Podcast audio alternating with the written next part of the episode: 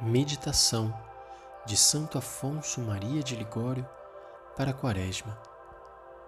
Sábado, 18 de março. Terceira dor de Maria Santíssima. Perda de Jesus no templo. Eis que teu pai e eu te andávamos buscando cheios de aflição. Lucas 2, 48 a dor de Maria pela perda de Jesus foi sem dúvida uma das mais acerbas, porque ela então sofria longe de Jesus e a humildade fazia-lhe crer que o filho se tinha apartado dela por causa de alguma negligência sua. Sirva esta dor de conforto nas desolações espirituais e ensine-nos o modo de buscarmos a Deus se jamais para nossa desgraça viermos a perdê-lo por nossa culpa. Lembremos-nos, porém, de que quem quiser achar a Jesus não o deve buscar entre os prazeres e delícias, mas no pranto, entre as cruzes e mortificações, assim como Maria o procurou. Quem nasce cego pouco sente a pena de ser privado de ver a luz do dia.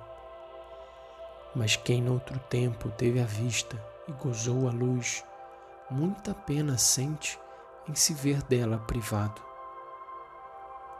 E assim, igualmente as almas infelizes, que cegas pelo lodo desta terra, pouco têm conhecido a Deus, pouco sentem a pena de o não acharem ao contrário, quem iluminado pela luz celeste foi feito digno de achar no amor a doce presença do Supremo Bem, ó Deus. Que tristeza sente em ver-se dela privado.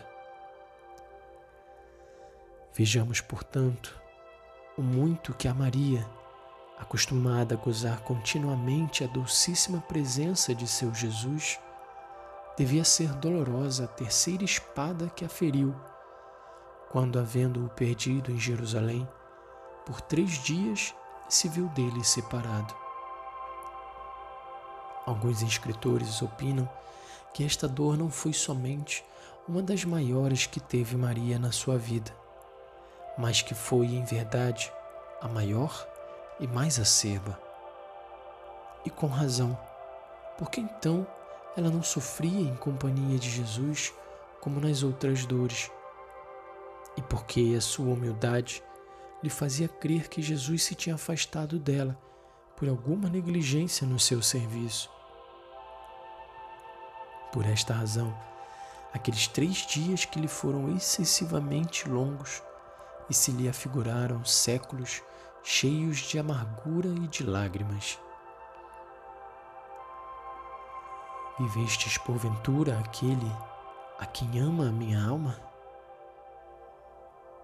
É assim que a Divina Mãe, como esposa dos cantares, andava perguntando por toda parte. E depois, cansada pela fadiga, mas sem o ter achado, oh, com quanto maior ternura não terá dito o que disse Rubem de seu irmão o menino não aparece.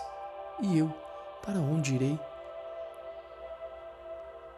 O meu Jesus não aparece e eu não sei que mais possa fazer para o achar. Mas aonde irei sem o meu tesouro? Ah, meu filho dileto, cara luz de meus olhos, faz-me saber onde estás, a fim de que eu não ande mais errando e buscando-te em vão.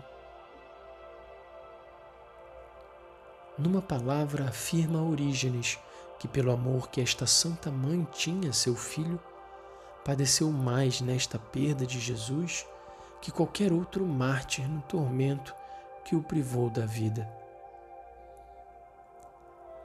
Esta dor de Maria, em primeiro lugar, deve servir de conforto àquelas almas que estão desoladas e não gozam a doce presença de seu Senhor gozada em outros tempos. Chorem sim, mas chorem com paz, como chorou Maria a ausência de seu filho. Não temam, por isso, de terem perdido a divina graça, animando-se com o que disse Deus mesmo a Santa Teresa.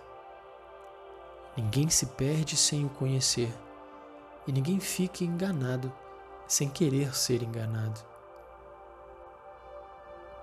Se o Senhor se ausenta dos olhos da alma que o ama, nem por isso se ausenta do coração. Esconde-se muitas vezes para ser por ela buscado com mais desejo e amor.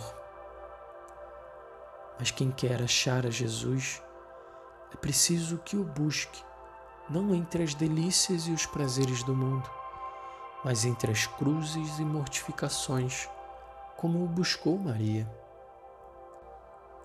Nós te andávamos buscando cheios de aflição. Além disso, neste mundo não devemos buscar outro bem senão Jesus.